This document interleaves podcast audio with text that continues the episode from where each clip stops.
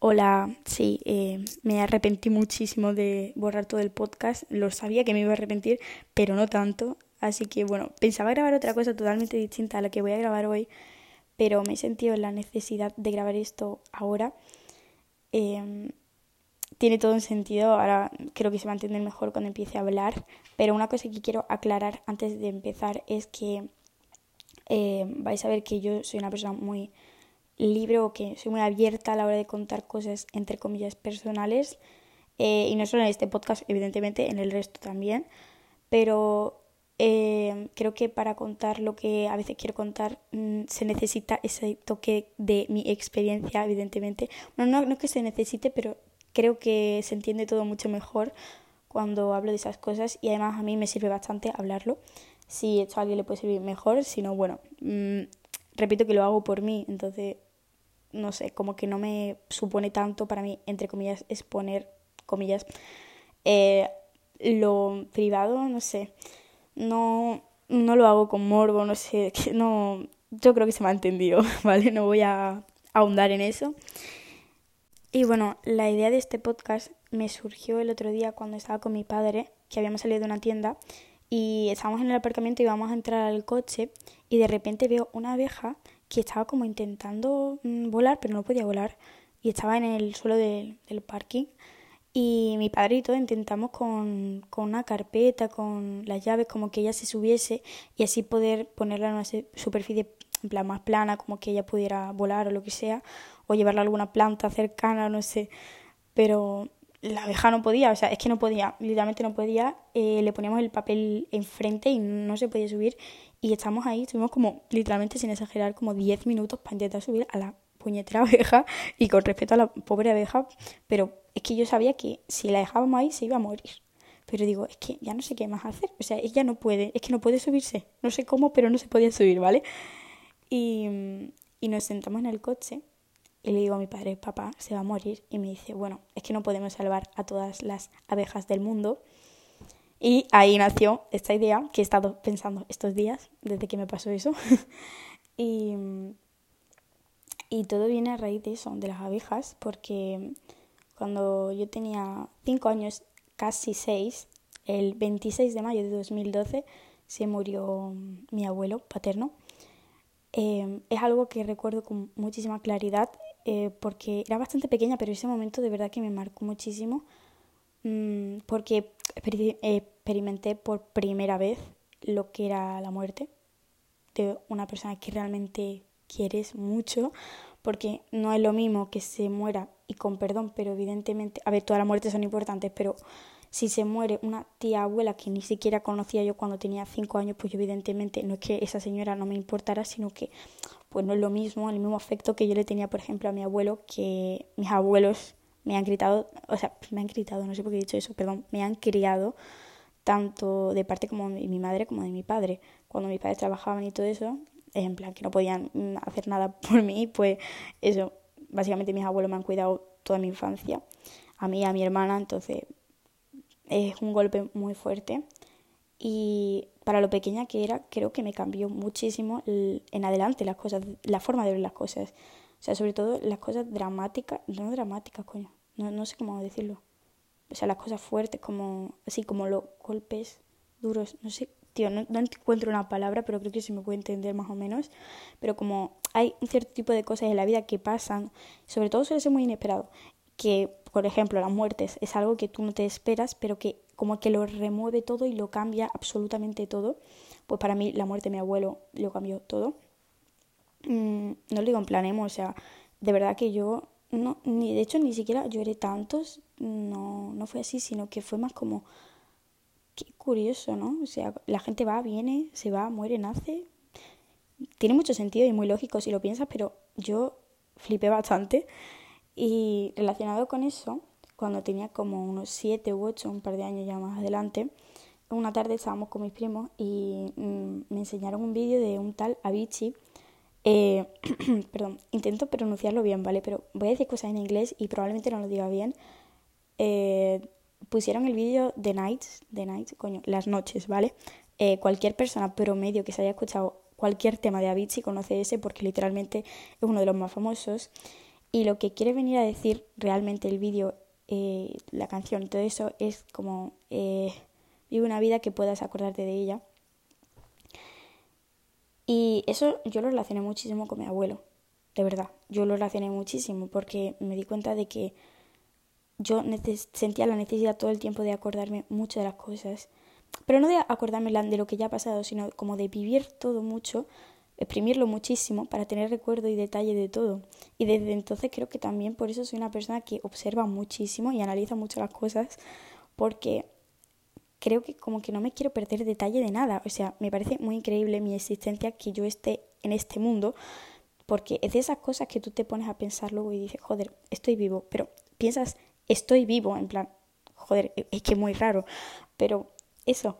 Entonces, claro, yo cuando me, me di cuenta de eso y de que había tantas cosas que pasaban a mi alrededor como que sentí la necesidad de querer captarlas absolutamente todas y vivirlas todas.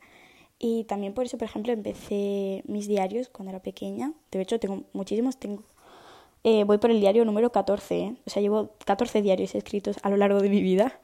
Y, y eso yo creo que también nace de ahí, de querer acordarme con detalle de absolutamente todo y por ende también disfrutar de las cosas como si fuera la última vez que las vaya a ver y de hecho probablemente porque cada día que vivimos evidentemente no se puede repetir. Yo el día que he tenido hoy no lo voy a repetir nunca más en mi vida. Este día mm, para mucha gente no sé, puede parecerle mediocre, pero para mí es un día más, pero no un día más, en otro día más, no, sino un día más. O sea, increíble. No sé por qué, pero a veces como que obviamente soy una persona eh, muy mediocre en plan, no me digo pero me refiero, obviamente esto no lo llevo siempre y cuando me acuerdo como que pongo más los pies en la tierra y digo, eh, es muy raro, no sé.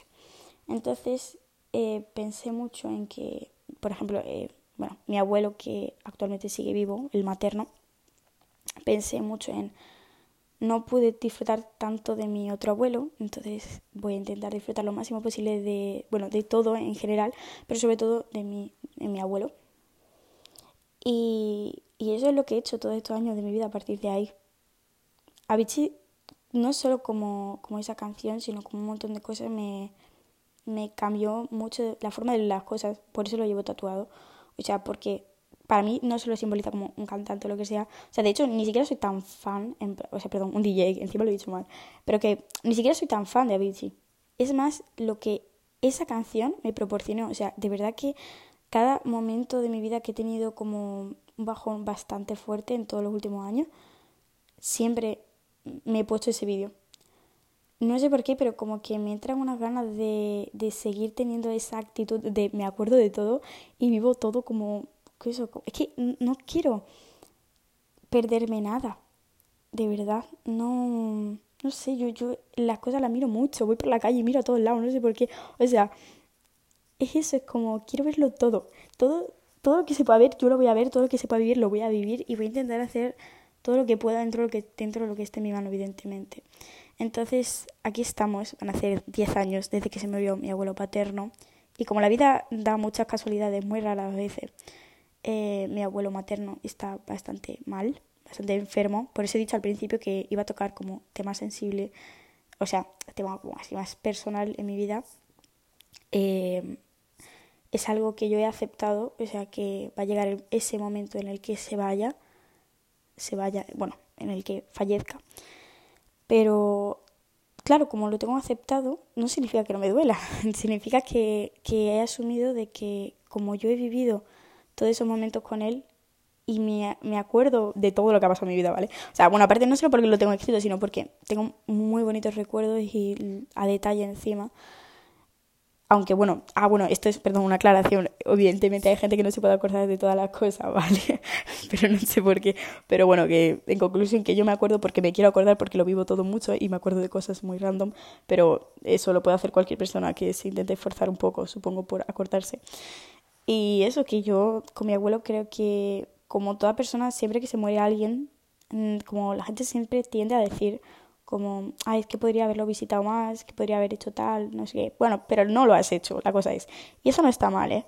O sea, quiero decir, si nos ponemos así, yo hay muchísima gente que quiero ver más actualmente, o sea, hay mucha gente que yo no veo todos los días y que ojalá pasar más tiempo con ellos, pero no voy a esperar a que se mueran para pasarlo, evidentemente, cada vez que tenga un hueco lo haré, pero yo todos esos momentos de, de estos años que a lo mejor quizá no he tenido la fuerza para ver a mis abuelos, para ver a mi familia o a ver a quien sea, eh, lo he tomado como esta es mi vida y yo realmente si no me siento como con la suficiente fuerza, aunque obviamente siempre ganas, o sea, yo a, mis abuelos en concreto es algo que creo que nunca no he tenido ganas de ver a mis abuelos, incluso cuando he estado en momentos que yo he dicho como, la vida se me hace muy bola, mm, pero claro, como yo, yo no siento que me haya perdido nada simplemente porque sé que los recuerdos que tengo son increíbles y que, claro, a mí, obviamente, bueno, es que no es que me gustaría tener más recuerdo con él, o sea, es que me gustaría que se quedase, evidentemente, pero eso no se puede. O sea, yo no puedo decidirlo, no podemos salvarlos a todos. Entonces, yo, mi responsabilidad es aceptar que va a pasar y que no pasa nada porque pase. Obviamente, el sufrimiento es normal. Esto, no quiero decir que mm, cuando mi abuelo fallezca yo voy a quedarme eh, sentada en el mismo sitio igual. Evidentemente, no es algo que voy a sufrir y lo tengo muy mentalizado también, pero a la vez eh, sé que he hecho todo lo posible siempre y esa, esa tranquilidad que tengo creo que no es comparable a nada. Em, mm, no quiero lamentarme. No hubiese sido mejor, no, de verdad. O sea, esto también es un mensaje para cualquier persona que haya vivido cualquier eh, pérdida de un familiar, mm, de un ser querido cercano. Em, no te culpes, no, no te hubiese sentido mejor si hubieras estado más tiempo porque hubieras dicho, ojalá haber pasado más y más y más, y porque somos muy ambiciosos y es normal, es una persona que, que quieres mucho y quieres abarcarlo todo, pero todo no se puede, y evidentemente no digo que, que haya que priorizar cosas porque para mí mi, mis abuelos que son mi prioridad evidentemente en la vida en todo, pero tengo otras cosas, he tenido momentos en los que no he podido o en que han salido simplemente otras cosas también. O sea, no es que no haya podido, evidentemente hay momentos que he podido y no lo he hecho, pero no me voy a culpar eternamente por ello, porque la vida va muy rápido. O sea, yo no me puedo adaptar a ese nivel de rapidez en la que las cosas suceden en mi vida, de verdad. Eh, últimamente está pasando como un cúmulo de cosas muy, muy, muy fuertes, muy, todo el tiempo. Todos los días pasa algo como que me queda shock un poco, la verdad. Bueno, no hay shock, pero que siempre, todos los días van pasando cosas, llevo una racha así. Y eso, que va muy rápido y a veces no puedo asimilarlo todo. Pero bueno, cuando me, me, me pase, porque siempre que tengo una racha que todo va muy rápido y me cuesta asimilarlo, hay un momento que hay un parón en seco y digo, madre mía, ¿sabes? Entonces yo creo que soy afortunada de haberlo vivido, o sea, de haber vivido el tener a mi abuelo, porque no todo el mundo tiene la suerte de, haberlo tenido. Yo tengo, ahora me voy a cumplir casi 16 años, entonces he tenido a mi abuelo casi 16 años, o sea, es un montón de tiempo del que evidentemente estoy súper contenta de haber podido disfrutar y, soy muy consciente de la suerte que tengo y he tenido. O sea, no quiero decir he tenido porque mi abuelo afortunadamente ahora mismo está vivo, pero bueno, es eso, disfrutar las cosas pero no tienes que desvivirte por ellas, de verdad. Querer a alguien no significa estar todos los días ahí, eso es una mentira. No significa que yo porque haya ido a ver menos a mi abuelo que lo que yo hubiese podido eh, significa que yo la haya querido menos. Al fin y al cabo significa que hay otras cosas en la vida en las que también hay que pensar y estar y no tienen por qué ser obligaciones en plan estudiar, sino pues a veces, claro, vida social también. Entonces, no sé, es eso. Las cosas pasan, tampoco no puedo hacer nada, hay que saber aceptar las cosas y con naturalidad intentar llevarlo lo mejor posible y eso, no quiero decir que, que todo el mundo tenga que hacer así, cada uno tiene su forma de gestionar el dolor, de forma sana, por favor. Pero claro, yo esta es mi forma de verlo, quería compartirlo porque creo que, nada, quiero tener este recuerdo ahora mismo de lo que para mí significa mi, mi familia en general, pero en concreto mi abuelo. Eh, le, gustan, le gustan mucho las gallinas, eh, tiene un gallinero de huevos ecológicos, pero siempre se equivoca y dice automáticos. Así que nada, mm, huevos automáticos. Cada vez que vaya a decir huevos ecológicos voy a decir huevos automáticos en su honor. Y eso, nada, feliz huevos automáticos supongo. Em, me alegro de estar aquí y de poder tener gente que me escuche, de verdad. Me estoy poniendo muy sentimental, pero creo que, mm, que tengo mucha suerte de todo lo que vivo, he vivido y viviré seguramente. Entonces, pues eso, nada. Estoy viva y me parece increíble y tengo muchísima suerte ahora mismo y siempre la he tenido, pero ahora mismo cuando me paro a pensarlo se me va la vida de verdad. Así que nada, mm, ya está, eso era.